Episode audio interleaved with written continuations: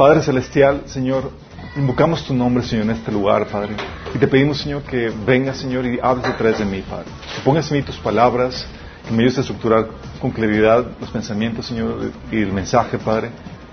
Que, Señor, el mensaje se grabe en nuestros corazones y produzca el fruto de vida que quieres producir en nuestras vidas, Señor. Señor, bendice a las personas que nos están sintonizando y a los que estamos aquí presentes. Te lo pedimos en nombre de Jesús. Amén. Si se acuerdan, estuvimos platicando la vez pasada acerca de la necesidad que tiene el ser humano de, llenar el vacío que tiene en su interior. ¿Se acuerdan? Hemos platicado cómo eh, el hombre necesita encontrarle sentido a la vida, necesita llenar este vacío que hay en el corazón y que nada en esta vida nos puede hacer felices más que nuestra relación con Dios, nuestra relación con Cristo. ¿sí? Y habíamos comentado eh, que Jesús es la solución a ese vacío. Pero también habíamos mencionado y habíamos eh, platicado lo que sucede, como una introducción al, tema de hoy, cuando, eh, cuando rechazamos a, la opción que el Señor nos da, que es, que es, a Jesús. ¿sí? Y es así que donde nos metemos en la temática de qué sucede cuando Dios y la fórmula cristiana se rechaza o no funciona. Sí. ¿Por qué digo que no lo funciona? No es que la fórmula cristiana, no es que la solución que Dios nos ofrece no funcione. Esa no es la problemática. Sí. Pero cuando llegas a Cristo, para que, para que la, esa llenura, esa plenitud que, Dios nos promete, puedas vivirla, ¿sí? tienes, que tienes que tener una entrega total y una desarrollar tu relación con Dios. Y no todos lo hacen. ¿sí? Su lealtad dividida les va a pedir experimentar la promesa de Dios y viven vidas cristianas, pero miserables. Y eso hace que muchas personas se, repelen la, fe, ¿sí? Ven cómo están viviendo su vida en, Cristo y, lo que sucede es que ven cómo te están viendo, cómo estás viviendo y ya no les atrae lo que estás, lo que estás, eh, eh, la fe que estás profesando, ¿sí? Y tenemos casos de, estos en muchas otras muchas situaciones. Tenemos, por ejemplo, eh, hijos que ven a sus padres cristianos viviendo vidas miserables o, peleando entre, como perros y gatos y ven cómo están viviendo la fe cristiana y dices, ¿para qué quiero la fe? Sí. Son papás que no están experimentando, no están viviendo la fórmula cristiana y por lo mismo enseñan a los hijos que esa fórmula no, no, no, funciona, que Cristo no es la solución a sus problemas. Sí. También el caso de que, oye, tienes amistades y los invitas a la iglesia y demás, pero nada más por el hecho de que tú vivas en derrota y sin gozo en tu vida, simplemente no les atrae. ¿Sí? Para ser como tú, sí. O gente que acude a ti con alguna problemática y tú como representante de Cristo no sabes dar o una solución. Todas son personas cristianas que prueban o que en teoría aceptan la solución que es, que es en Cristo, pero que eh, no pero que no experimentan la plenitud, la promesa de Dios para sus vidas por la lealtad dividida, no, se, no están entregados realmente a Cristo, ¿sí? Otros también van a probar las condiciones, van a probar el cristianismo, pero también por, lealtad, por una lealtad dividida, por no tener una, no experimentar una relación con Dios como debe ser, van a terminar abortando la fe y van a correr tras falsos dioses. Si es que la fe cristiana no me funciona, vamos a buscar otra solución en otras partes. Y acuden a, otros juegos como el dinero y, siendo cristianos o profesando una fe cristiana se van tras el Dios dinero y es lo principal en sus vidas. O cristianos que siguen falsas filosofías como la nueva era, la práctica de la yoga y otras corrientes orientales porque no encuentran la solución en Cristo. ¿sí? Y terminan eh, metidos en ocultismo, en brujería moderna, practicando cosas como biodecodificación, lo que hemos practicado en los talleres de ocultismo como la kinesiología, tapping, cosas que son brujería moderna, sí. Pero ¿por qué no, no, porque no, porque acuden a esas, a esas cosas? Porque no están experimentando la, la solución y la promesa de plenitud que Dios ofrece. No están eh, utilizando las armas que Dios nos da, sí. Entonces tienes esa problemática, pero también tienes la problemática de que muchos plana y llanamente van a estar rechazando el mensaje del Evangelio, la salvación que Dios les ofrece. Así es que no, no, no me interesa. ¿Sí? Y van a correr tras falsos dioses. ¿Sí? ¿Por qué lo rechazan? Rechazan a Dios por heridas de sus padres. Yo recuerdo pláticas que he tenido con, algunas personas y les comparto del amor de Dios y demás, pero por el hecho de que esta persona tenía una, en este caso, tenía una relación muy dañina, dañina con su papá, su papá los había abandonado de jóvenes y había traicionado, el, los había abandonado desde muy pequeños. El, que yo le presentara a un Dios, a un Padre amoroso que cuida de, ella, hacía cortocircuito, no podía aceptarlo. ¿sí? Y sabe el amor de Dios. Otros rechazan a Dios porque va a implicar una humillación social. Eh, lo rechazan por el temor al dirán. Oye, te ven como te echan bulla a ti porque eres cristiano y sigues a Cristo y vives en santidad y ellos no quieren experimentar esa bulla, no quieren experimentar esa humillación. Hay una presión social que les impide eh, aceptar el Evangelio, ¿sí? No quieren experimentar la humillación que conlleva recibir a Cristo. Otros lo rechazan a Dios porque franca y llanamente no quieren dejar la vida de pecado que están, a la cual están habituados. No quieren arrepentirse, ¿sí? Pero lo interesante del caso es que si tú rechazas la oferta de salvación, de plenitud, de llenura que Dios te da, de vida eterna que Dios te da, ah, lo que sucede es que no te quedas, no se queda esa situación sin, en el vacío, ¿sí? La inevitable consecuencia del rechazo a Dios es que vas a adoptar a un Salvador, inevitablemente lo vas a adoptar, ¿sí? Pero va a ser un falso Salvador. La Biblia nos llama, nos habla acerca de, esta situación en Romanos 1, del 21 al 25, y te, explica cómo el rechazo a Dios no, se, no te queda sin el vacío, sin nada que lo reemplace, sino al contrario, algo inevitablemente lo va a reemplazar. Fíjate lo que dice Romanos 1, del 21 al 25. Dice, es cierto, ellos conocieron a Dios, pero no quisieron adorarlo como Dios ni darles gracias. ¿Sí? Entonces, fíjate, aquí te está introduciendo este pasaje con un rechazo a Dios. ¿Sí? Lo dice, en cambio, comenzaron a inventar ideas necias sobre Dios. Como resultado de la mente les quedó oscuridad, en oscuridad y confusión. Afirmaban ser sabios, pero se convirtieron en completos necios. Y en lugar de adorar a Dios inmortal y glorioso, rindieron culto a ídolos que ellos mismos se hicieron en forma de simples mortales. Fíjate, el rechazo a Dios ocasionó que se buscaran a otras cosas que reemplazaran a Dios. Sí, aquí está hablando de eh, se hicieron ídolos eh, en formas simples mortales, aves, de animales, de cuatro patas y de reptiles. Más adelante dice, cambiaron la verdad de Dios acerca de Dios por una mentira y así rindieron culto y sirvieron a las cosas que Dios creó, pero no al Creador mismo, quien es digno de eterna alabanza. Fíjate lo que, fíjate lo, que te enseña este pasaje, te dice, ¿rechazas a Dios? Porque no quieres a quien someterte, no, no te interesa. Bueno, vas a terminar sometiéndote y rindiendo culto a algo más. Sí.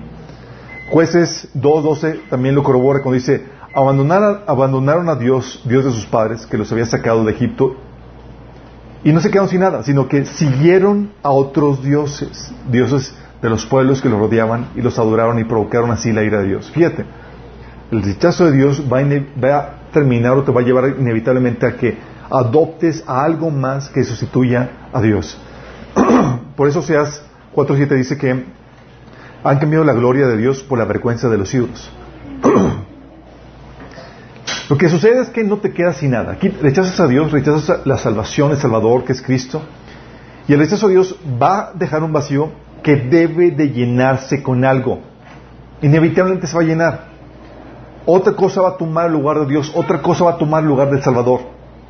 Y lo que haces es que adoptas otra cosa como tu Salvador y se convierte en esa otra cosa como tu Salvador, se convierte en tu ídolo. Y siempre opera así. No hay como que, oye, renuncié a Dios porque no necesito a nada ni nadie que tenga ese lugar en mi vida. O sea, ¿really? No te puedes quedar así. Simplemente hay algo que lo va a ocupar. Y es ahí donde te empieza la gente a formarse ídolos, falsos salvadores que reemplazan a Dios. No, lo que Dios te ofrece lo rechazas y buscas en algo más aquello que te va a salvar, aquello que te va a dar la plenitud, aquello que va a solucionar tus problemáticas. Están los, los falsos salvadores que son, por ejemplo, podríamos ponerlo de rango menor, que son todos los anuncios de televisión, desde una Coca-Cola hasta un carro. Y si, te has dado cuenta de lo que hacen en los, comerciales, o los que estudian mercadotecnia saben muy bien esto porque saben que, que, cuando venden un producto no solamente venden un producto, venden el ambiente que rodea un producto. Por eso la gente te, te vende el producto con una sonrisa, el ambiente todo así de armonioso y sí, y, te venden la idea inconscientemente de que tú al comprar ese producto vas a comprar ese ambiente de felicidad y de armonía que tú estás queriendo. ¿Sí? Esa experiencia de armonía, esa, paz, esa, esa plenitud que estás viendo y dices, wow, sí, ves al conductor de su carro así y, y con una cara de felicidad y tal cosa, y dices, yo quiero eso. Y va más allá del carro, va más allá de lo que están vendiendo, están vendiéndote esa felicidad, ¿sí? Te venden ese entorno de felicidad que ves en el comercial y vas y lo compras. Son salvadores, eh, falsos salvadores, ¿sí? Lo compras y demás y resulta que no funciona, no, no opera de esa forma. Están también los salvadores, los que son inofensivos, podríamos ponerle, pero que también son igual de dañinos. Estamos hablando de, eh, oye, tu esposo, tu cónyuge puede ser un falso salvador, tu pareja, eh, tu trabajo, la naturaleza, tu esfuerzo, tu talento. Y hay personas que, esperan casarse porque creen que, que, su pareja, su esposo, su esposa los va a hacer feliz. ¿Sí? Y buscan la felicidad en el matrimonio. Recuerdo que estaba en un café con una, persona y me, me comentaba, dice, no, ya, lo que necesito es sentar cabeza, casarme para ya ser feliz.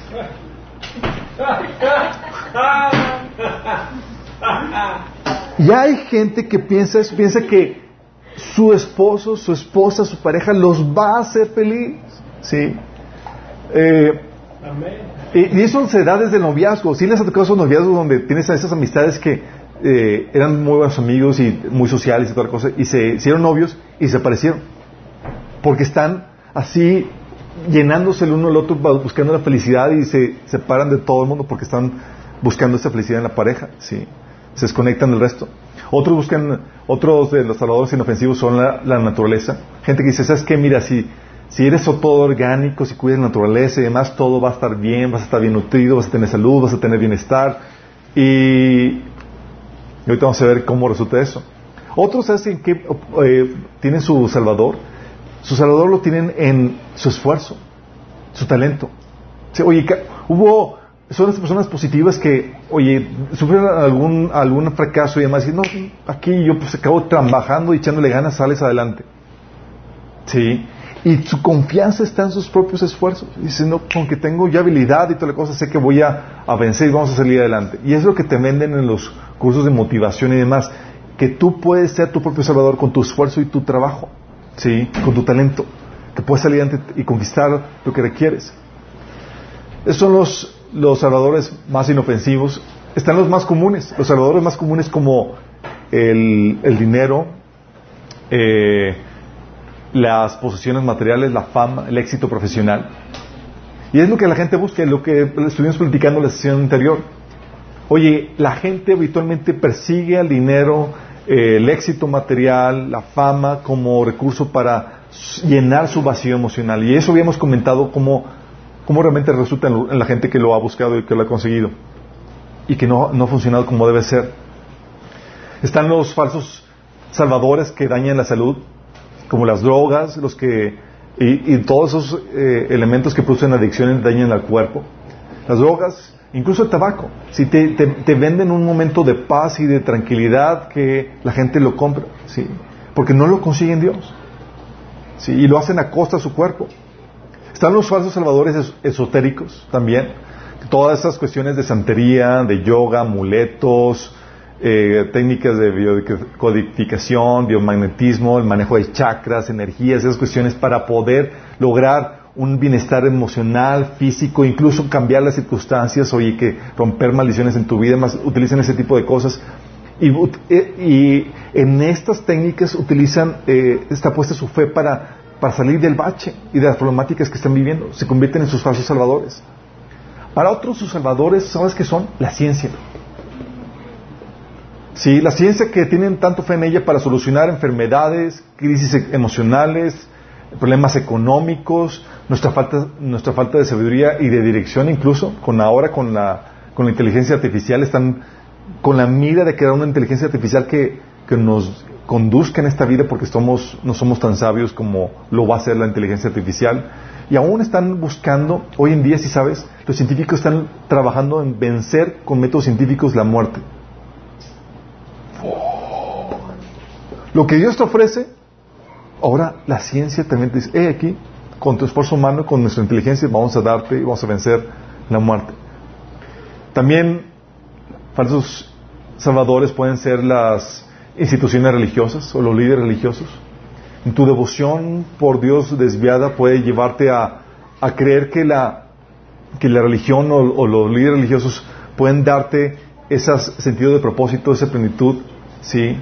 Y muchos por causa de eso siguen a, religiones y, líderes, religiosos sin cuestionarse nada. Entregan sus vidas a ese sistema, a esa, eh, y terminan siendo traicionados al final. ¿sí? Tienes personas que han dado su vida, por ejemplo, dentro de la, iglesia, o que siguen ciegamente a pastores. O personas como testigos de Jehová que, oye, sin cuestionar a la institución, sin cuestionar a la situación de, eh, la Watchtower Society, ellos siguen por completo eso. O los del Islam, que por causa de su religión se vuelan en pedazos por, causa de su fe. ¿sí? Otro falso ídolo que, puede, que podemos nombrar es el gobierno. El gobierno, candidatos políticos, ¿sí? Y es una de las tendencias hoy en día. Muchas personas, especialmente los de tendencia liberal, piensan que el gobierno es la solución para eliminar la pobreza, la injusticia, traer riqueza y bienestar al mundo. Piensan que el gobierno va a hacer eso. Es la salvador, ¿sí? Eh, y luego también tienes la, situación de que cada candidato que se presenta, y más ahora en tiempo de campaña, se presenta ofreciéndote promesas mesiánicas. Si me escoges a mí, vamos a eliminar la corrupción, va a traer prosperidad, todo va a estar. Y tú, wow. Y se venden como Salvador y la gente tiene que. porque si no se venden así, la gente no los compra. Sí, tienen que venderse como un Salvador que va a solucionar todas esas problemáticas. Sí. Ahí tenemos a AMLO, tenemos a este, el Bronco y demás cuando los, elegimos. Sí. Pero también tenemos otros falsos salvadores como lo podrían ser los programas de autoayuda, que te enseñan a conseguir tu felicidad, tu éxito por tus propias fuerzas. Sí. O incluso líderes de secta, que te dan un falso sentido de felicidad y bienestar, pero al cambio te, te destruyen tu, tu vida. Sí. Todos estos falsos salvadores proveen una forma de llenar tu vacío te proveen una falsa forma de sentir el amor, la valoración, la aceptación. Te proveen una falsa forma de lidiar tus problemas, temporalmente a lo mejor. Te, te pueden dar una causa por la cual vivir, sí. Por todos ellos al final te traicionan y te destruyen. La verdad es que, como seres humanos, chicos, somos presa fácil de falsos salvadores, de todas esas temáticas. Somos tan fácilmente eh, manipulables por nuestra inocencia, por nuestra ignorancia, por el vacío que tenemos. Tan fácilmente manipulables. Aún en, la, en, nuestra astucia, eh, somos tan tontos. ¿Por qué digo esto? Porque, por ejemplo, tenemos comentarios que vemos cotidianamente como dicen, un candidato que votaste porque te ofreció las perlas de la Virgen se presentó como tu Salvador, votaste por él, no funcionó, sí, y lo dices, ya no vuelvo a votar, ya no vuelvo, vuelvo a votar por este partido. Ahora voy a votar por otra, por otro partido. Sí. Sin darnos cuenta que no es el partido la problemática. Sí. Sino el ser humano que tiene un problema de pecado dentro de él. Si pensamos que vamos de una solución corruptible, de un Salvador corruptible que no funciona, a otro igual o peor de corruptible. Si somos tan inocentes y por el vacío y por nuestro rechazo a Dios, somos tan fácilmente manipulables.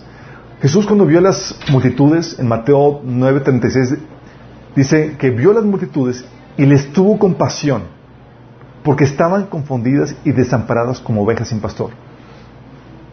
¿Sabes cómo son la, es algo que, eh, he escuchado en muchas predicaciones, que las ovejas, por naturaleza, son muy tontitas, por eso necesitan un, pastor. Sí. O sea, necesitan que les digan y toda la cosa y cómo ser, porque por ellas mismas nomás no pueden sobrevivir. Sí.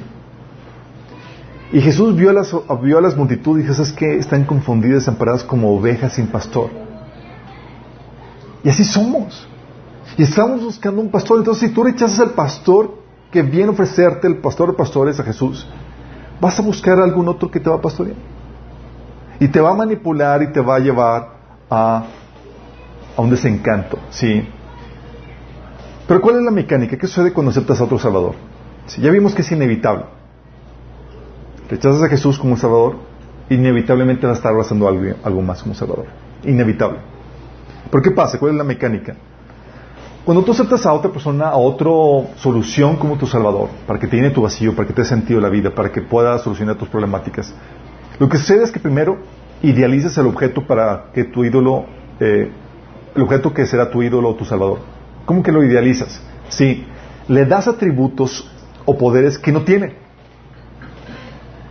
No puede salvarte, pero crees que puede hacerlo. Le estás dando atributos o poderes que no más no puede hacer. Y todo se basa en esa mentira. ¿Crees que efectivamente te va a resolver tu problemática, tu situación? ¿Crees que realmente te va a hacer feliz? ¿Que es la razón, eh, que es la verdad o la razón por la cual vivir? Sí. Y todo se basa en una mentira. En que crees que tiene el poder o los atributos para resolverte, para salvarte. Es lo que pasa primero. Idealizas el objeto que será tu ídolo o tu salvador le das atributos que no tiene. No tiene poder para salvarte, pero lo, estás dando. Y ya que, le das, ya que le das los atributos, lo que sucede es que le das tu vida a ese ídolo, a ese salvador, para conseguir lo que te ofrece, la salvación que te da, que te está prometiendo. Fíjate bien nada más. Le ofreces o le das la vida. Es inevitable. Lo vimos esto en la sesión pasada. Muchos se quejan, chicos, de que Jesús demanda un precio muy alto para los que le siguen. Pero es, pero es lo que te pide todo ídolo. Todo falso, falso salvador te va a pedir tu vida. Y muchos, muchos lo han hecho. Se dicen, oye, es que Jesús demanda todo de mí. Pues cualquier salvador que tú aceptes inevitablemente se le vas a terminar dando. Jesús no te está pidiendo nada que ningún otro, otro salvador, falso salvador, te esté no te esté pidiendo.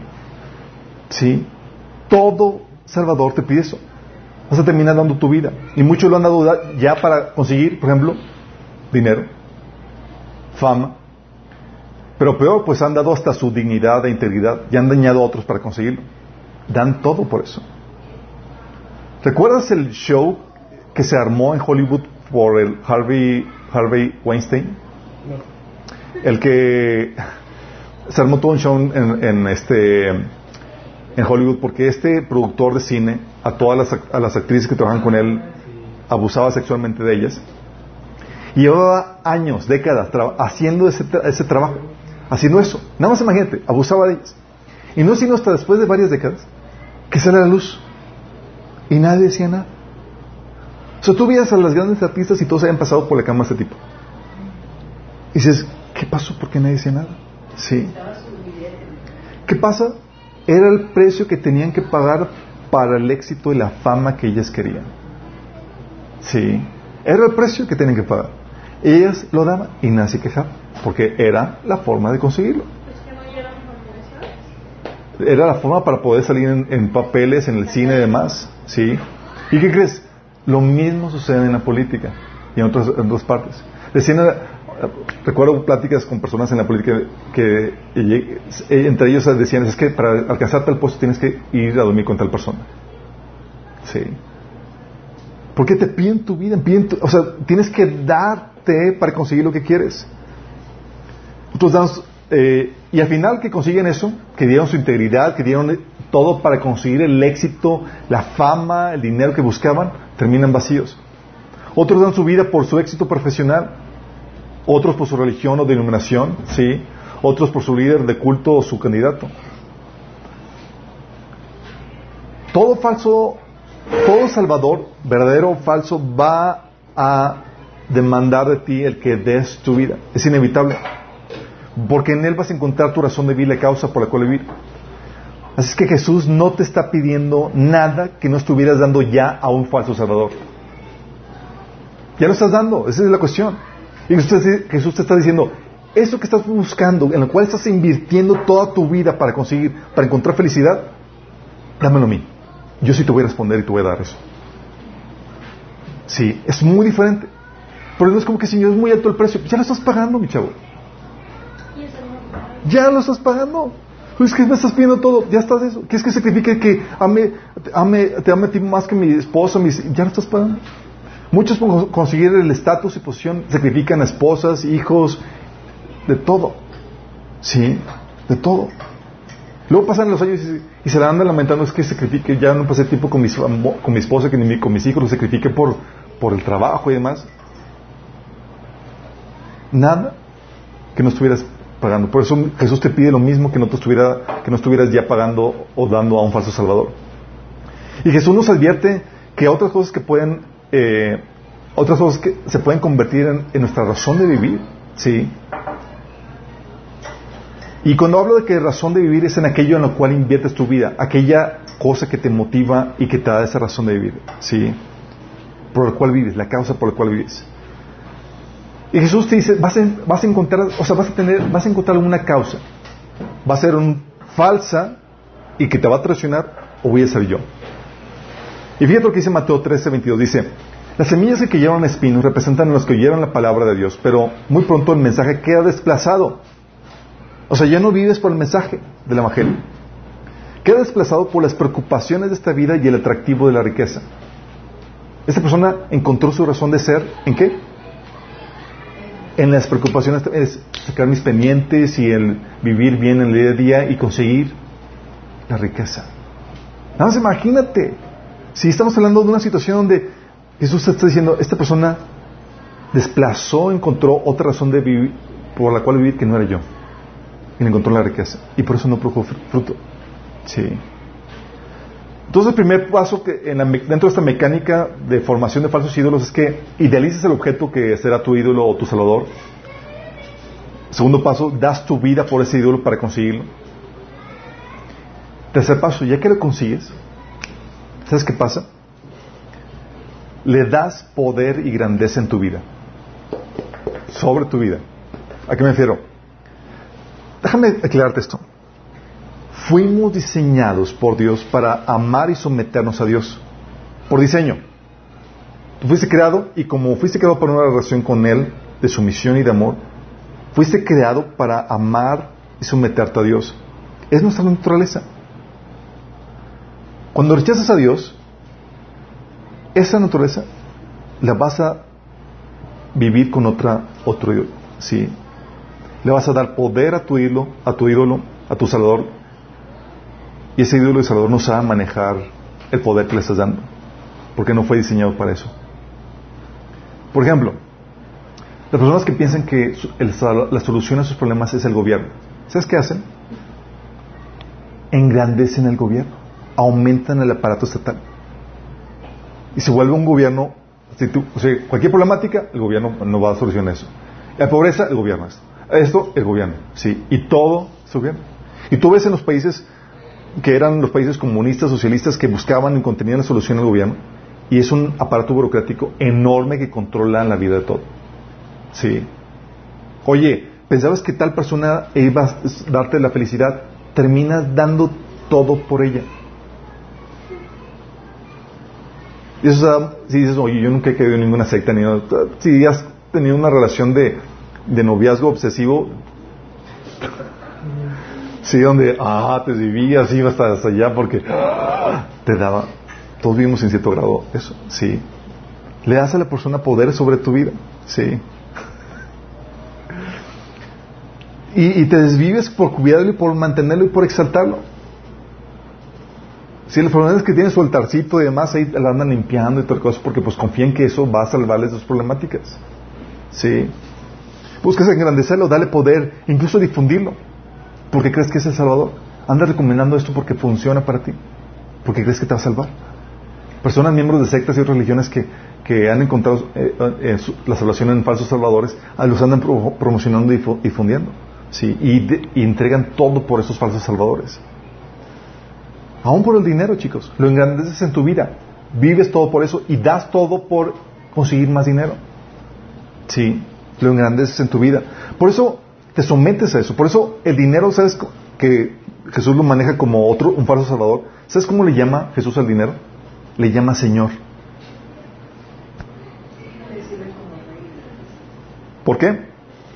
Porque te sometes a Él, lo engrandeces, le das poder sobre tu vida. Sí, y eso es lo que sucede cuando tienes un falso, un falso Salvador. Mateo 6:24 dice, no puede servir, no, puede, no se puede servir a dos señores. Y la gente dice, ¿con qué dos señores? ¿Cuál señor?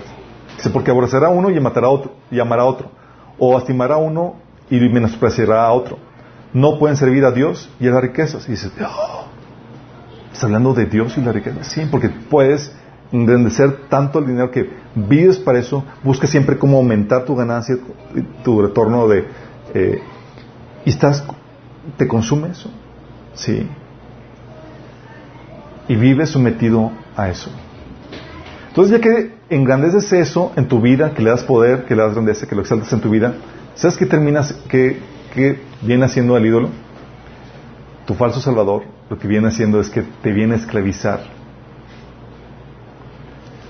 Te esclaviza y lo que hace el salvador, este falso salvador es que te, te esclaviza y, y, y elimina partes de tu vida. ¿Sí? Déjame tratar de explicarte eso. El ídolo no fue diseñado para que, para que sobrelleve ese poder que tú le estás dando, esa exaltación que le estás dando en tu vida. Así que lo abusa esclavizándote. Lamentablemente el ídolo o el falso salvador no limita su poder. Cuando lo engrandeces en tu vida para, para que te salve, lo hace controlándote a costa de otros aspectos de tu vida. Parte de tu vida muere por tu ídolo o tu falso salvador. Dejas cosas fuera porque lo estás exaltando en desmedida en tu vida. Por ejemplo, vamos a poner la parte práctica. ¿Cómo que, eh, ¿Cómo que está esto que te esclaviza y elimina partes de tu, vida? Si, es a, si encuentras en el dinero tu, tu salvación, tu salvador, muchos por causa de encontrar el dinero su salvación, la solución a sus problemas, lo que hace es que se critican a sus hijos, relaciones familiares, e incluso abusan a otras personas con tal de tenerlo.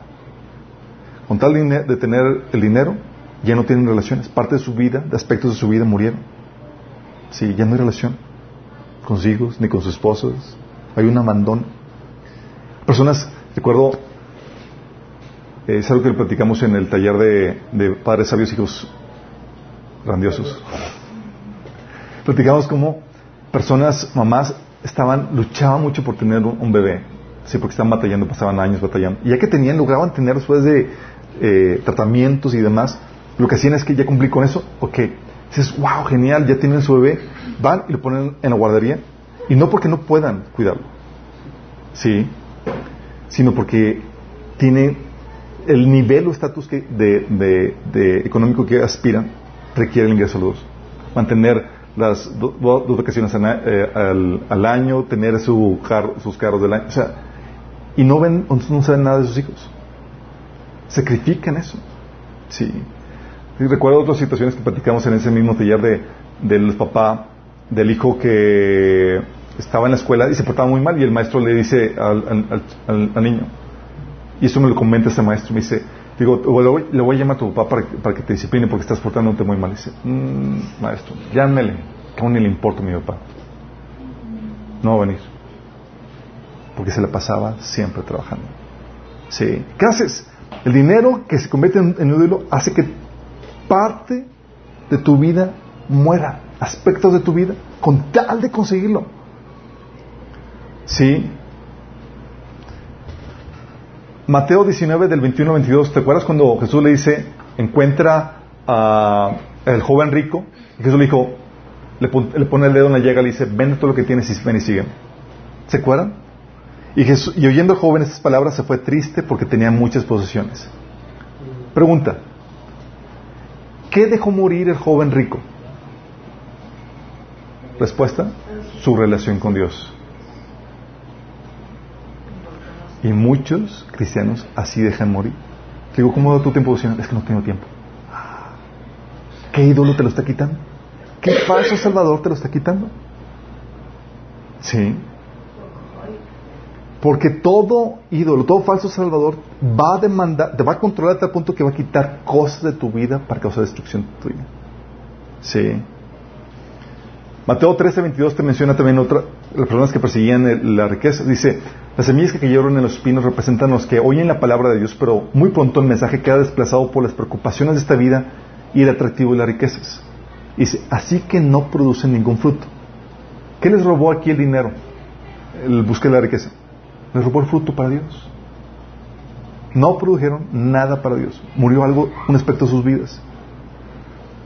Otros que ponen su fe en el gobierno, por ejemplo, o en la religión, en sectas, ¿sabes qué sacrifican?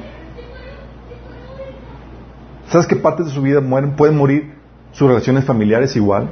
Hay sectas y, demás que te cortan relaciones con familiares y no te juntes con esto. Y ya te aíslas del mundo, ¿sí? Y amistades ya ni siquiera te ven. Otros ven en sus casas, sus propiedades por, por causa de eso. Pero la mayoría lo que hace es que sacrifica su libertad. Aún las personas que tienen esperanza en el gobierno. ¿Sabes que, por ejemplo, los países socialistas que ponían su, esperanza y su fe en el gobierno, se convirtieron en los países mm, eh, con regímenes que reprimían a la gente y controlaban todo y no había ya libertad. Sí. Su Salvador los empezó a esclavizar. Qué fuerte. Y así pasa con falsas religiones. 1 Timoteo 2.5 dice, tales enseñanzas provienen de embusteros hipócritas que tienen la conciencia encallecida prohíben el matrimonio y no permiten comer ciertos alimentos que Dios ha creado para que los creyentes, conocedores de la verdad, lo coman con acción de gracias. Diciendo, es que te prohíben casarte y tener esto porque te están cortando la libertad. Sí, todo lo que Dios ha creado es bueno y es y nada es especial si se recibe con acción de gracias, porque por la palabra de Dios y la oración se, santifican. 1 Corintios 7:23 dice, por precio fuisteis comprados, no os hagáis esclavos de los hombres. Dice, Señor, te he llamado a ser libre, pero tu falso ídolo, tu falso salvador, te va a llevar a ceder algo de tu vida. Y terminan cediendo su libertad. Para otros, y eso es algo que también es un patrón común, muere o se sacrifica, ¿sabes qué? Se sacrifica tu integridad moral. Y es un patrón común en todos los falsos salvadores. Los falsos salvadores siempre te van a llevar a un declive moral en donde muere la razón, la integridad moral, la dignidad que tienes como persona. Fíjate lo que dice Romanos 1 del 24 al 31. Hablando de rechazas a Dios y te, te fuiste con falsos salvadores, con falsos ídolos. Dices, entonces Dios los abandonó para que hicieran todas las cosas vergonzosas que deseaban en su corazón. Como resultado, usaron sus cuerpos para hacer cosas viles y degradantes entre sí. ¿Qué murió? Su dignidad. Cambiaron la verdad acerca de Dios por una mentira. Y así rindieron culto y sirvieron a las cosas que Dios creó, pero no al Creador mismo, quien es digno de eterna alabanza. Amén. Por esa razón, Dios los abandonó a sus pasiones vergonzosas. Aún las mujeres se rebelaron contra la forma natural de tener relaciones sexuales y en cambio dieron rienda suelta al sexo unas con otras. Los hombres, por su parte, en lugar de tener relaciones sexuales normales con la mujer, ardieron en pasión unos con otros. Los hombres hicieron cosas vergonzosas con otros hombres y como consecuencia de ese pecado sufrieron dentro de sí el castigo que merecían. Por pensar que era una tontería reconocer a Dios, Él los abandonó a sus tontos razonamientos y dejó que hicieran cosas que jamás debían hacerse. Se llenaron de toda clase de perversiones, pecados, avaricia, odio, envidia, homicidios, peleas, engaños, conductas maliciosas y chismes. Son traidores, insolentes, arrogantes, fanfarrones y gente que odia a Dios. Inventan nuevas formas de pecar y desobedecen a sus padres no quieren entrar en razón, no cumplen lo que prometen, son crueles y no tienen compasión. Wow. Dice, todo esto, chicos, este declive moral, producto de los falsos salvadores. Falso salvador los llevó a un declive moral. Por eso dice, según de Pedro 2.19, hablando de falsos salvadores. ¿Qué es lo que dice? Que estos, estos malos, estos maestros que, que prometen salvación, dice, prometen libertad pero ellos mismos son esclavos del pecado y de la corrupción porque uno es esclavo de aquello que los controla. Entonces diciendo es que te prometen libertad, pero la verdad es que te esclavizan al pecado igual que ellos que están en pecado. Sí. Porque un falso salvador siempre te va a llevar a un declive moral. Pierdes tu integridad, pierdes tu razón, pierdes tu dignidad. Y trae con todo esto el falso salvador destrucción para tu vida. Mm. termina dañándote, destruyéndote. ¿Por qué? Porque el desorden que produce en tu vida ese falso salvador, al darle tu vida, tu prioridad desmedida a ese falso salvador, trae un desorden en tu vida que trae muerte y destrucción en tu vida. ¿Sí? Por ejemplo, en 1 Timoteo 6, 9 habla de los que aman el dinero. Dice, pero los que viven con la ambición de ser ricos caen en la tentación y quedan atrapados por muchos deseos necios y dañinos que los hunden en la ruina y en la destrucción. Fíjate lo que dice, los hunden en la ruina y en la destrucción, deseos dañinos que los terminan hiriendo. Y esto no solamente es con el dinero. Todo falso salvador termina haciendo eso. Te promete que te va a ayudar, te va a sacar problemas, pero, ups, ¿qué crees? Salió la verdadera cara. ¿Por qué? No pueden salvar. No hay nadie que te pueda salvar. Y los salvadores que te, que, eh, más que Dios obviamente, y, los salvadores que se te presentan, o que sustituyen a Dios en tu vida, te van a traicionar, te van a reinar, te van a destruir. Te van a traicionar, te van a defraudar. De hecho, en la Biblia ves este reclamo de Dios con el pueblo de Israel, porque el pueblo de Israel abandonaba a Dios y se iba tras falsos salvadores. Y fíjate el reclamo de Dios en Deuteronomio 3, 37 39. Dice Dios, y dirá, ¿dónde están tus dioses? La roca en que se refugiaban. O sea, cuando están en problemas, dice, ¿dónde están? A ver, si dice, levántense y que os ayuden y os defiendan. ¿Dónde están? Ay, Señor. Dice, ved ahora que yo soy, que yo, yo soy. Y no hay dioses conmigo. Yo hago morir y hago vivir. Yo hierro y yo sano. Y no hay quien pueda librar de mi mano. Está diciendo, yo soy el que tengo poder. Realmente yo soy el único salvador que puede librarte de esto. Cualquier otro es conmovible. Sí. Y aquí el reclamo de Dios me, me, causa risa porque es, ¿dónde están tus salvadores? ¿Abandonaste? ver que te respondan. ¿Sí? Y la respuesta de un pueblo arrepentido que vivió este, esto en carne propia del pueblo de Israel lo puedes ver en Oseas 14.3 que dice el pueblo. Dice, Asiria no puede salvarnos, ni nuestros caballos de guerra. Nunca más diremos a ídolos que hemos hecho, ustedes son nuestros dioses. No, solamente en ti los huérfanos encuentran misericordia. Hablando de que, ok, Señor, aprendimos la lección, por favor, ven a ayudarnos. ¿Por qué? Porque solo Dios salva. Isaías 43, del 11 al 13 dice, yo, yo soy el Señor, fuera de mí no hay ningún otro Salvador. Desde los tiempos antiguos yo soy. No hay quien pueda librar de mi mano. Lo que yo hago, nadie puede desbaratarlo. Sí. Estás hablando de que estás hablando con el Dios del universo, el creador de todo. Sí, el inconmovible. Él es el único que puede salvar. Los demás son caricaturas. Sí.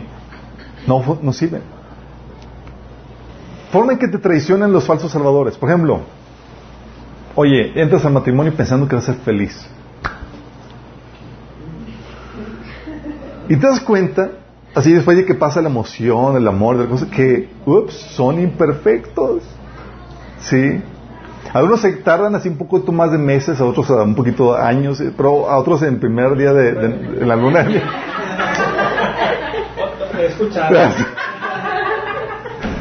Como no, no, no, sé si han escuchado el chiste de, de, la, de la pareja que a la novia le, le olía la boca, era espantoso. ¿sí? Entonces cada vez que tenía que salir con su novio, pues se buches de agua y, y, y ella negociaba con él para que pues no, pues por santidad no hay que besarse sino hasta el día de, de... Pero era así una cosa horrible, tenía problemas muy graves. Y el novio tenía problemas graves con los pies, entonces le apestaban las patas así, pero terrible. Y pues habían guardado su secreto todo el noviado y se casaron y, la novia negoció con él para que primero eso fuera en la, luna, en la, en la noche de bodas. Sí. Entonces, ya por fin estaban en la, en la, en la, en, la, en su recámara ya eh, para tener ahí un momento íntimo y, pues ya a la hora de, de, del beso y todo, ¿no? Y, y, el, y pues antes pues como que se arreglan el chavo y limpiándose los, ventilándose los, los pies, poniéndose spray toda la cosa, y, y guardando sus calcetines, los zapatos y todo. Y la chica pues viendo qué onda y pues ya llega y el beso. Y se besa y el chavo, ¡Ah! así como que, ¿qué onda? Y la mujer dice, ay, tengo que contarte un secreto. no me digas, no me digas. Te comiste mis calcetines.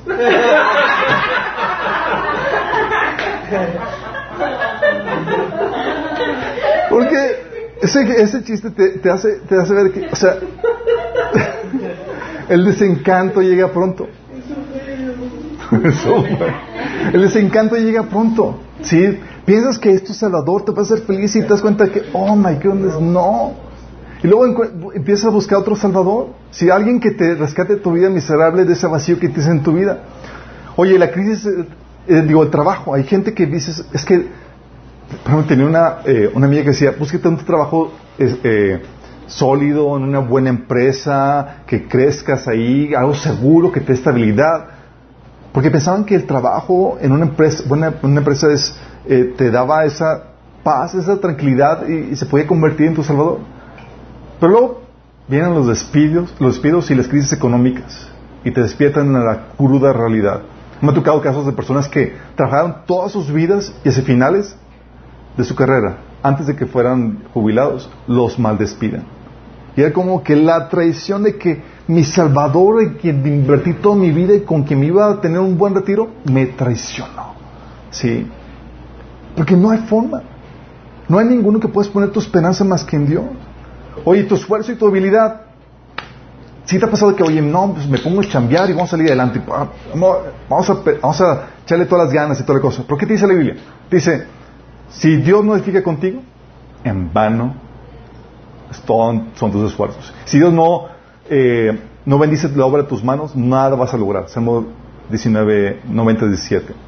Oye, un accidente, una enfermedad, basta para recordarte lo frágil que es tu fuerza y tu debilidad. ¿No me crees? Pregúntale a Nabu. ¿Te acuerdas de Nabu? Nabucodonosor. Buen Nabu. Sí.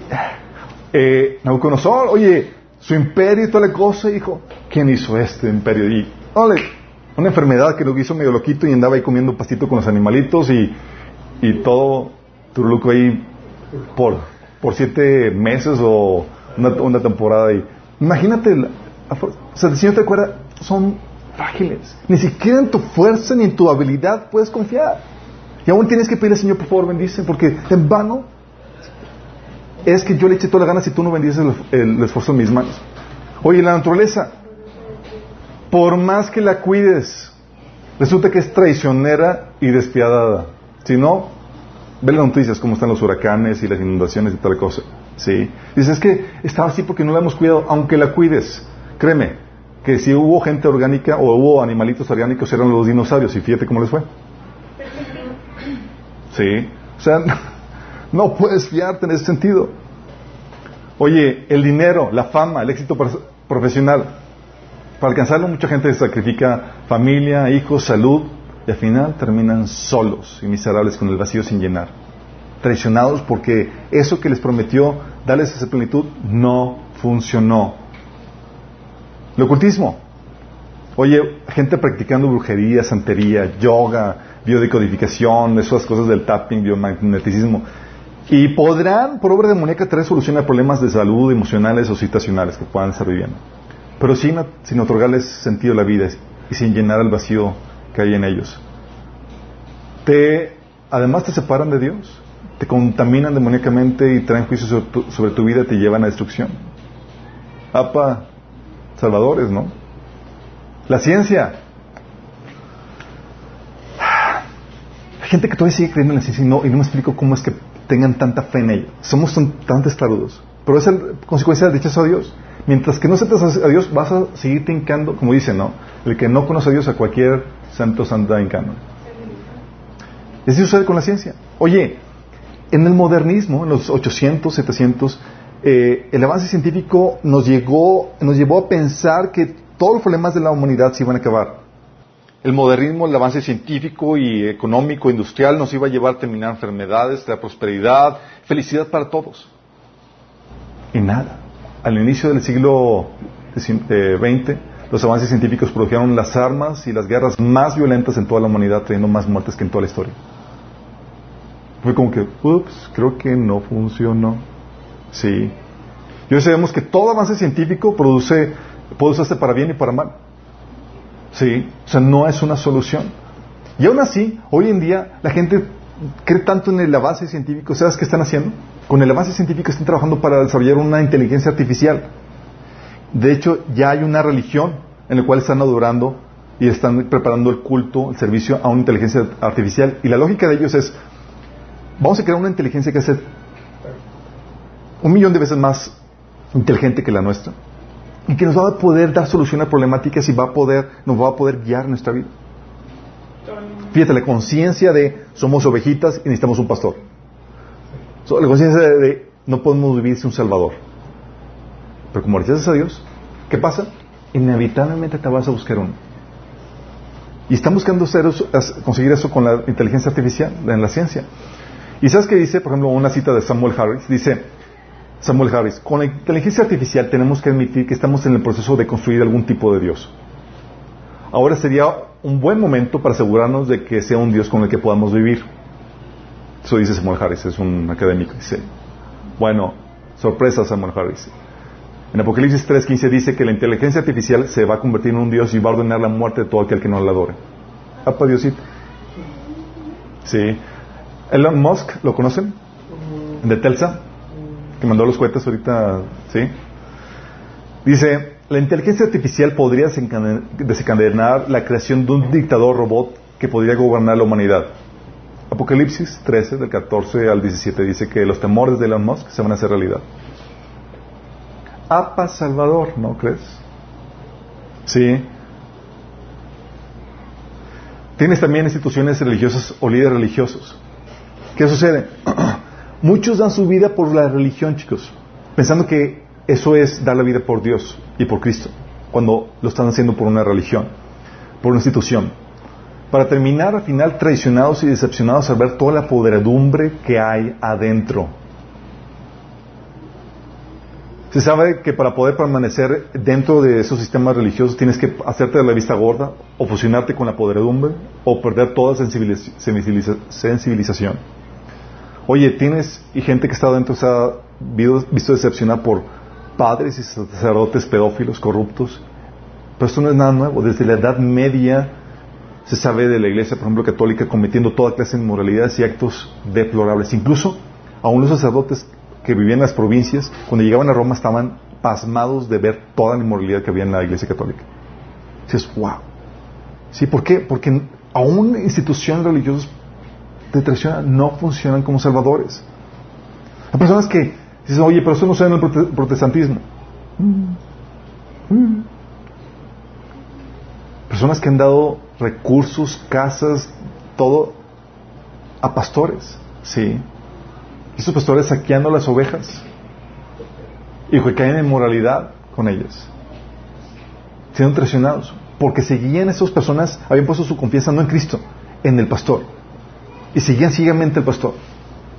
Y terminaban traicionados. Sí. Oye, el gobierno, candidatos políticos. Historias tenemos de, de cómo el gobierno se han, los gobiernos se han cometido en situaciones tan diabólicas si tienes el socialismo, el comunismo, oye, el control eh, totalitario del comunismo, del fascismo, por ejemplo, el gobierno controlaba cada aspecto de la vida.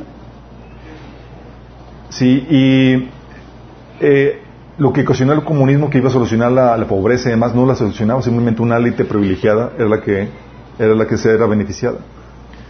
Y el comunismo, como dicen, es genial hasta que el dinero se acaba. Y el dinero se acaba porque terminan quitándole el dinero a los que trabajan. El fascismo, ustedes saben lo maquiavélico que se convirtió. Sí, mataron a 6 millones de, judíos los, los, fascistas.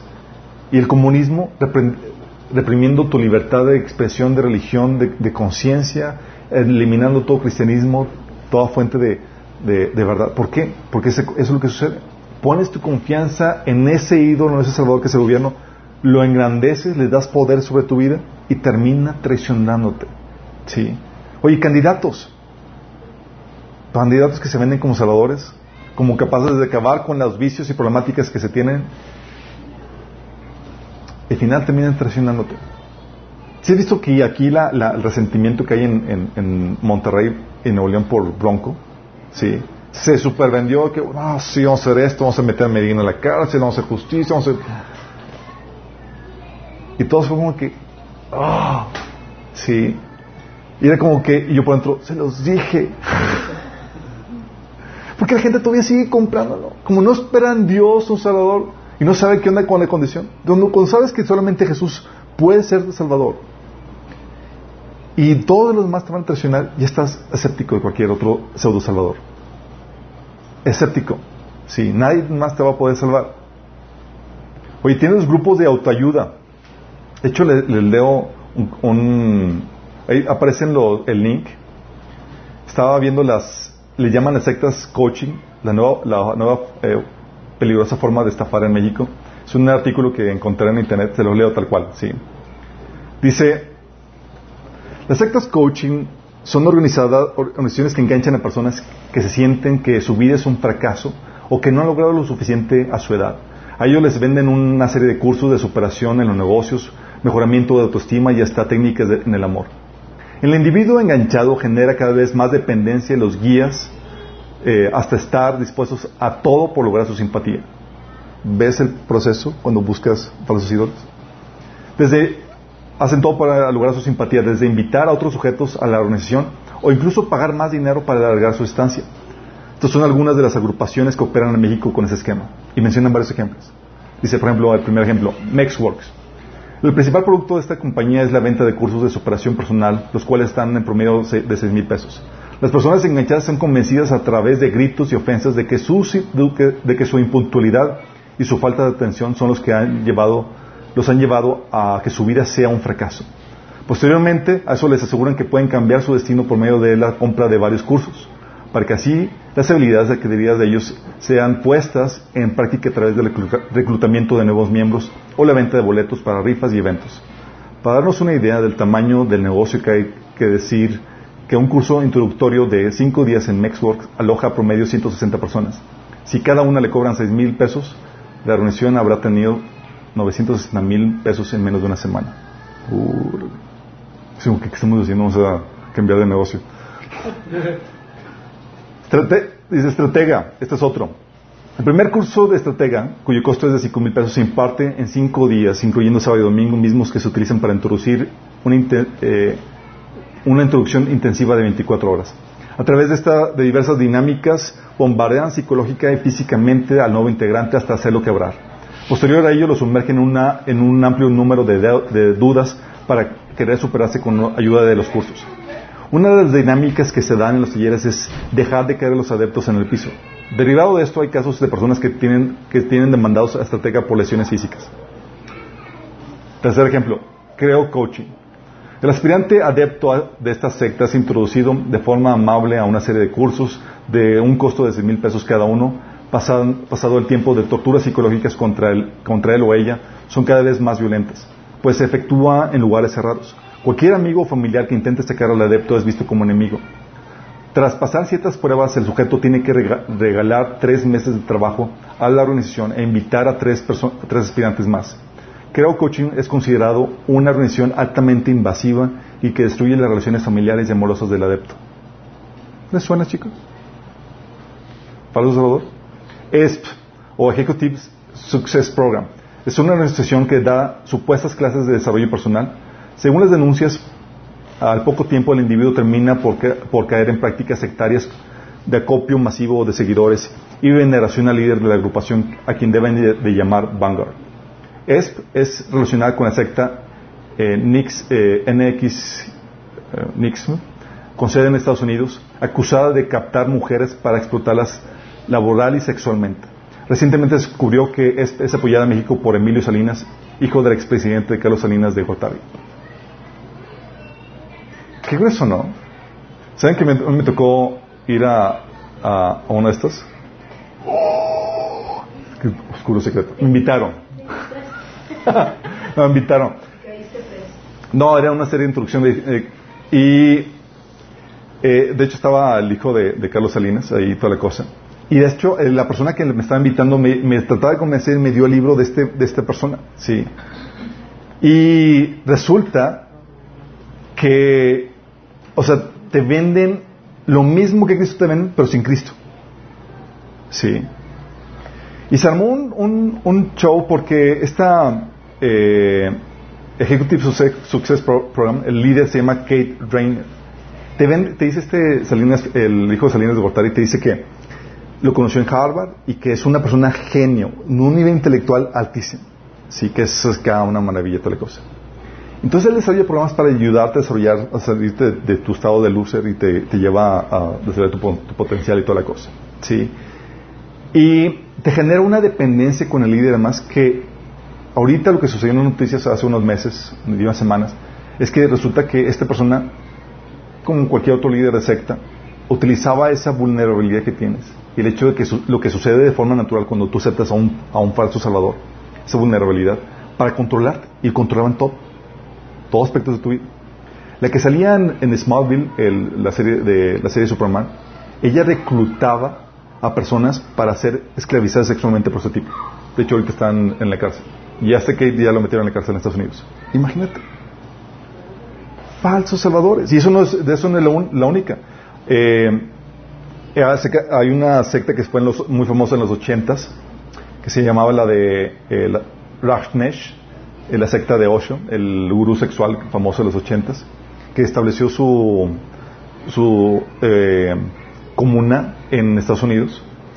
Y la gente, era, tú ves la, los videos en YouTube y demás, eh, esta persona estaba completamente poseída. De hecho, típicamente estos líderes utilizan poder demoníaco para poder crear en ti un sentido de, de, eh, furor y, y de felicidad y, que te lleva a ser esclavizado por esa persona.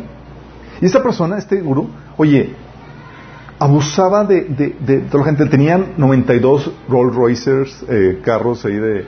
Tenía sus propios jets y todo. O sea, y hacía que la gente se prostituyera, vendiera drogas para mantener su nivel de vida. Sí. Y les ofrecía libertad, les ofrecía eh, que se iban a quitar de los paradigmas religiosos y morales porque iban a eso y, obviamente la finta de gurú así medio místico y demás ayudaba toda la, cosa. Pero salió, salía el cobre. ¿por qué? porque el tipo igual que cualquier otra persona mano falible que no fue diseñado para recibir ese poder por parte de la gente. Tienes también el culto de Buddha Phil. Sucedió en los 90 el culto de Buddha Phil. Era un, su líder Michael, también con poder demoníaco, ella, él te, te ponías manos sobre ti, te hacía sentir eh, efectos de, de, eh, de euforia, de felicidad, y la gente daba todo por eso, venían a sus casas y más para ir a esa comuna, igual que la de, la de Rashnesh, y daban todo por eso, ¿sí? Y invitaban a más gente porque encontraban y le y más, pero tarde o temprano salía el cobre de la persona. Y esa persona resultaba que violaba a todos los hombres de ahí. Sí. Sí. Y, o sea, los utilizaba para él suplir su necesidad de ego y hacer eh, videos y demás para exaltarlo a él todo y, y le gustaba tener a toda gente alrededor de, él.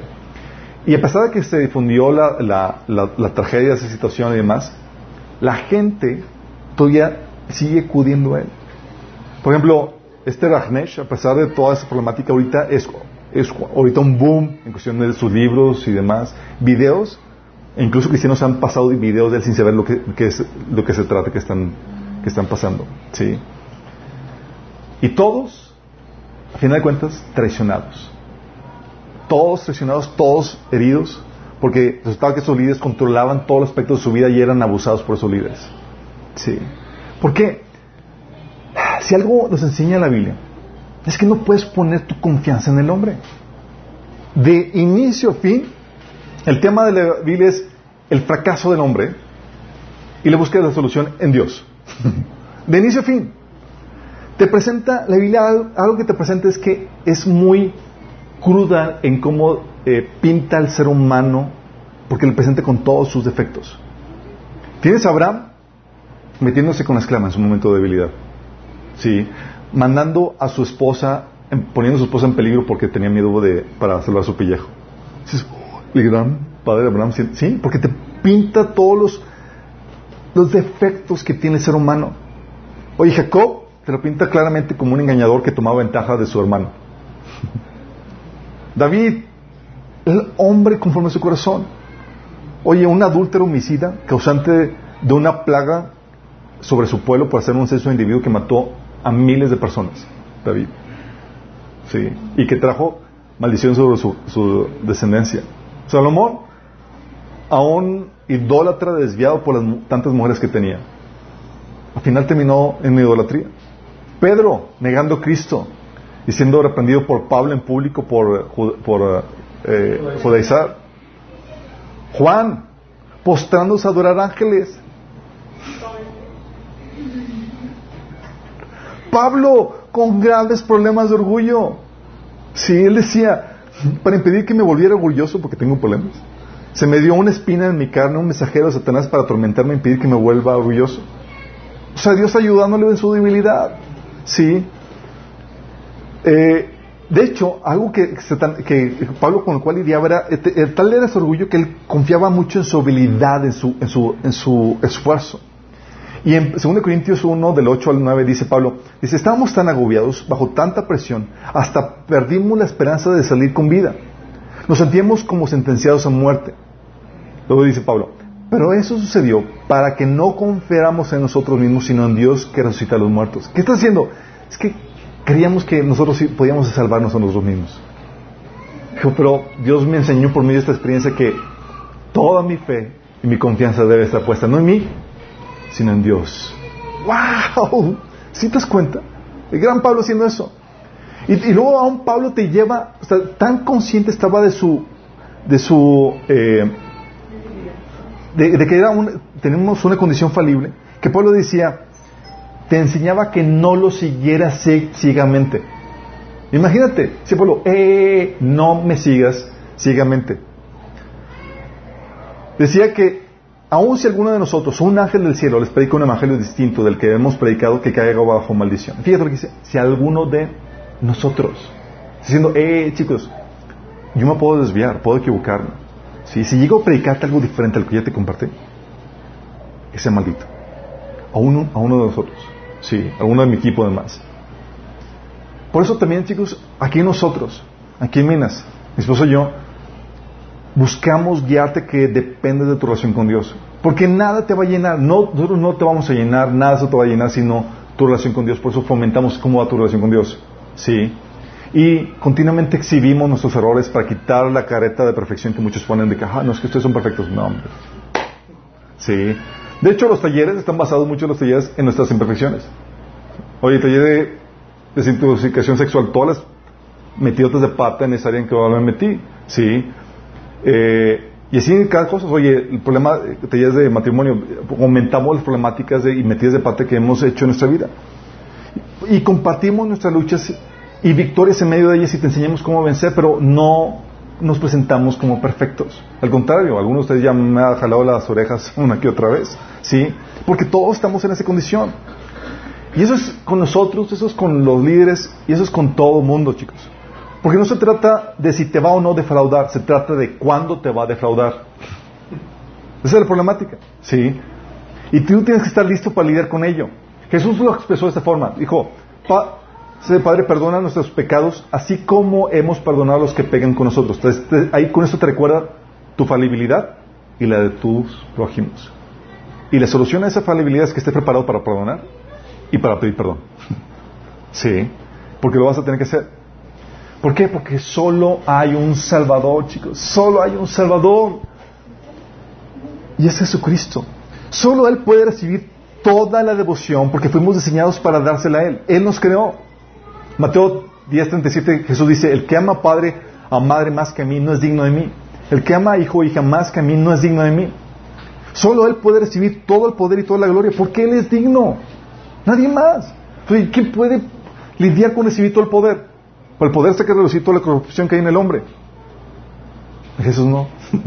De hecho dice Apocalipsis 5:5, cuando estaba Juan, cuando estaba en el cielo viendo quién, quién podía abrir los sellos. Y Juan empezó a llorar porque no había nadie. Sí. Y le dice al anciano, deja de llorar. Mira, el león de la tribu de Judá, el heredero del trono de David, ha ganado la victoria. Él es digno. Sí.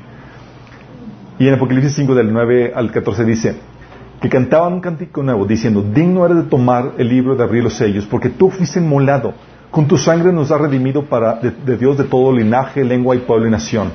Y nos has hecho para nuestro Dios reyes y sacerdotes y reinaremos sobre, sobre la tierra. Y miré Y oí la voz de muchos ángeles alrededor del trono y de los seres vivientes y de los ancianos, y su número era millones de millones que decían a gran voz, el cordero que fue inmolado es digno, fíjate lo que dice de que es digno, es digno de tomar el poder, la riqueza, la sabiduría, la fortaleza, la honra, la gloria y la alabanza.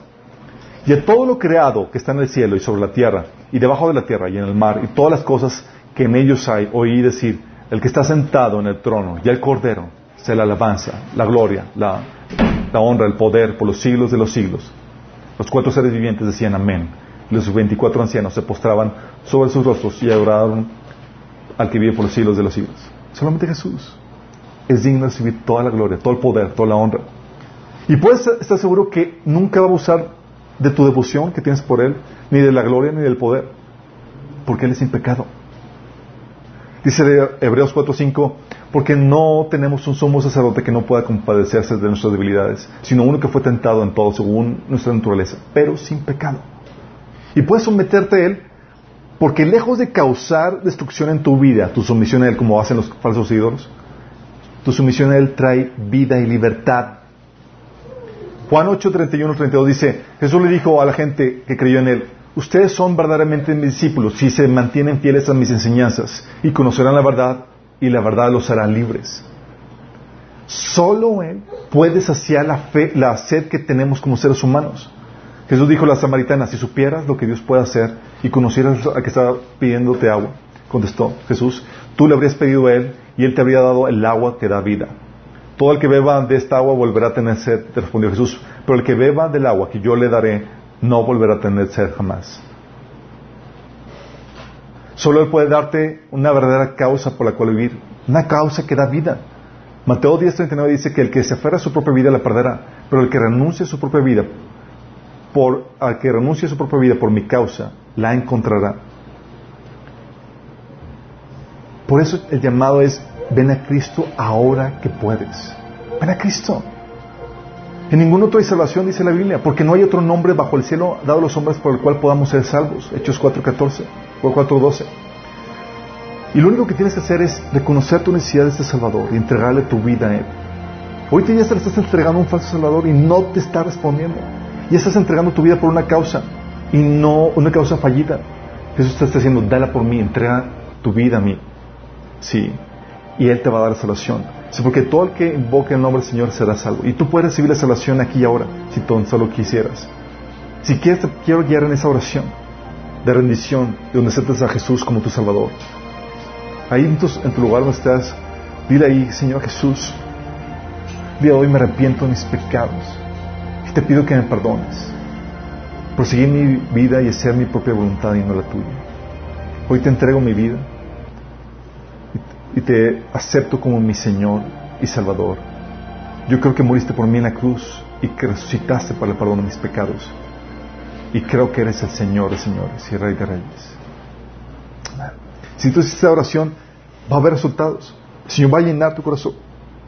Tienes que desarrollar una relación con Jesús. Sí. Yo al ver todas las falsos, eh, porque vi varios documentales de falsas sectas y demás, chicos, y era gente que buscaba genuinamente un salvador, sentido de la vida, felicidad. Yo recordaba cuando veía eso, mi vida antes de Cristo, decía, yo también sentía un vacío en mi vida. Yo, buscaba un sentido a esta vida. Y yo le decía, Señor, Señor, yo pude haber sido uno de ellos. Yo pude haber sido uno de ellos que era manipulado por una falsa secta. Pero tú me rescataste y te encontré a ti y me salvaste. A la única verdad, a los Dios verdaderos. Y esta oferta que estamos dando, sí, no crees que es a la ligera, porque si tú la rechazas, como hemos comentado, vas a terminar aceptando un falso Salvador. Vas a terminar inevitablemente aceptando. ¿Y sabes cómo va a terminar? Y con eso quiero terminar. La humanidad hoy en día ha rechazado la, solución que es Cristo. Y producto de este rechazo, Dios se está haciendo, se apartado y está dejando que venga un engaño que va a venir sobre el mundo entero. Producto del rechazo de Dios. Dice 2 Timoteo de 2 de 9 al 12 habla de que va a permitir que aparezca un falso salvador que la gente va a abrazar.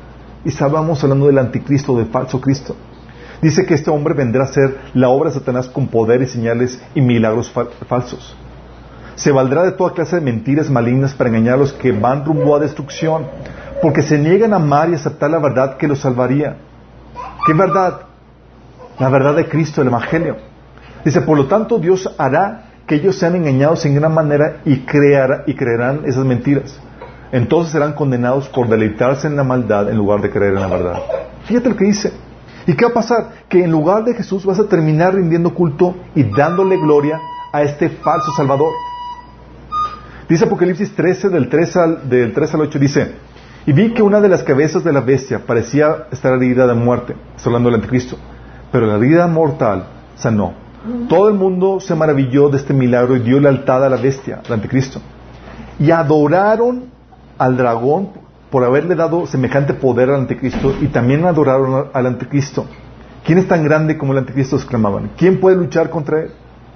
Fíjate cómo está diciendo que no quieres adorar a Jesús, no quieres rendirle tu vida a él, vas a terminar adorando al falso Cristo. Dice, y adoraron al, anticristo todos los que pertenecen a este mundo, aquellos cuyos nombres no estaban escritos en el libro de la vida que pertenece al Cordero, que fue sacrificado antes de la creación del mundo. Y con la adoración no solamente viene eso, le dieron el poder, sometieron sus vidas a Él. Dice que al anticristo se le permitió decir grandes blasfemias contra Dios y se le dio autoridad para hacer todo lo que quisiera durante 42 meses. O sea, la gente voluntariamente, sea nuestro Señor, gobierna sobre nosotros. Dice, se le dio autoridad para gobernar sobre todo pueblo, toda tribu, lengua y nación. Pero al final, esto lleva a perdición. Apocalipsis 14, del 9 al 11 dice, después un tercer ángel lo siguió mientras gritaba, todo el que adora al anticristo y a su estatua y o acepte su marca en la frente o en la mano tendrá que beber el vino de la ira de Dios que está servido sin diluir en la copa de furor de Dios. Ellos serán atormentados con fuego y azufre y arderán en presencia de los santos ángeles y el Cordero. El humo de su tormento subirá para siempre jamás no tendrán alivio ni de día ni de noche porque adoraron al anticristo y a su estatua y aceptaron la marca de su nombre. ¡Wow! Está hablando de, ¿rechazas a Jesús? Vas a terminar abrazando, adorando, sometiéndote a un falso Salvador. ¿Y sabes quién es parcialmente responsable de este engaño, chicos? Satanás es el que autor este engaño. Pero ¿sabes quién es parcialmente? Y es aquí donde entra nuestra responsabilidad los cristianos que no viven una fe viva que transforma y da resultados. Cristianos que ven que viven una vida donde la gente no puede ver que Cristo vive en ti, que Cristo que hay victoria en Cristo cuando te acercas a él. Fíjate lo que dice Pablo a, Tito, capítulo 2 del 9 al 10, dice instrucciones de Pablo a Tito, dice que le diga a los esclavos que siempre deben obedecer a sus amos y hacer todo lo posible para agradarlos no deben ser respondones ni robar, sino demostrar que son buenos y absolutamente dignos de confianza. Entonces harán que la enseñanza acerca de Dios, nuestro Salvador, sea atractiva en todos los sentidos. ¿Tú haces la enseñanza de Cristo atractiva o repeles a la gente cuando te ven en tu andar cristiano? Muchos hijos no quieren saber nada de la fe de sus papás porque saben cómo viven los papás en casa. En la iglesia, todos santitos, bien portados, bien vestiditos, pero saben cómo se viven entre pelos y gatos y profesan una fe en Cristo. Y eso, por eso mucha gente dice, no quiero nada que ver eso, no funciona eso. O te ven y te ven con vida miserable, toda loser, sin utilizar las armas de Cristo para vivir una vida en victoria y dices, no quiero eso. Como ven que tú que profesas una fe en Cristo no funciona, dices, es que vamos a algo más, porque la fe en Cristo no funciona, porque te ven a ti, que estás viviendo una vida de derrota. ¿Te das cuenta lo, fuerte que es esto? Estoy diciendo, la manera que vives puede ser atractiva la enseñanza y producir salvación a la gente o puede llevar a perdición a otra gente. Y la gente ha rechazado la fe. Yo veía en los, en, las, en los documentales de estos sectas y demás, muchos venían de trasfondo cristiano, y era, ¿por qué no aceptaron la fe? Porque veían cómo su familia no tenía respuestas no vivían una vida plana. Si tú la vives, si tú tienes respuestas, vas a poder contagiar a esa más gente. Y vas a poder decirle, hey, sí, sí se encuentra. Y la gente dice, oye, pero es que aquellos que hicieron, no, es que si no se entregan realmente a Cristo, no van a experimentar la, plenitud que Cristo ofrece. Porque no se puede con lealtades divididas. Una mitad, un pie en el mundo y un pie en Cristo. No se puede. Tienes que vivir enteramente consagrado a Él. Si no tienes eso y no desarrollas tu relación con Dios, no funciona esto. Por eso cristianos terminan buscando falsos salvadores. Pero si tú haces eso y demuestras que la fe cristiana no funciona con tu forma de vida, vas a llevarte de encuentro a mucha gente para que termine abrazando al falso Cristo. ¿Entendemos? Oramos para que el Señor nos ayude. Amado Padre Celestial, damos gracias Señor porque tú nos ayudas a entender el peso de responsabilidad que pesa sobre nosotros, Señor. Porque no se trata solamente de vivir una vida para nosotros, una fe para nosotros como no- nosotros queramos. Porque del éxito espiritual que tengamos, que encontremos en ti, Señor, depende el bienestar de más personas. Ayúdanos, Señor, como cristianos vivir esas vidas en victoria espiritual, Señor. Gozosos, Señor, que vencen y que están por encima de las circunstancias. Para que podamos hacer atractiva, Señor, esta fe a más personas. Que puedan ver nosotros esa integridad que atrae a la gente. Esa santidad, Señor, que gusta a la gente, Señor. Que alguien pueda decir, estos son verdaderos hijos de Dios. No queremos causar, Señor, eh, ser causantes de que más gente abrace el engaño, Señor, y falsos salvadores. Ayúdanos, Señor, en este proceso. Te lo pedimos en nombre de Jesús. Amén. Se cambió en una cruz. Cuando Cristo Jesús murió, para que tú sepas que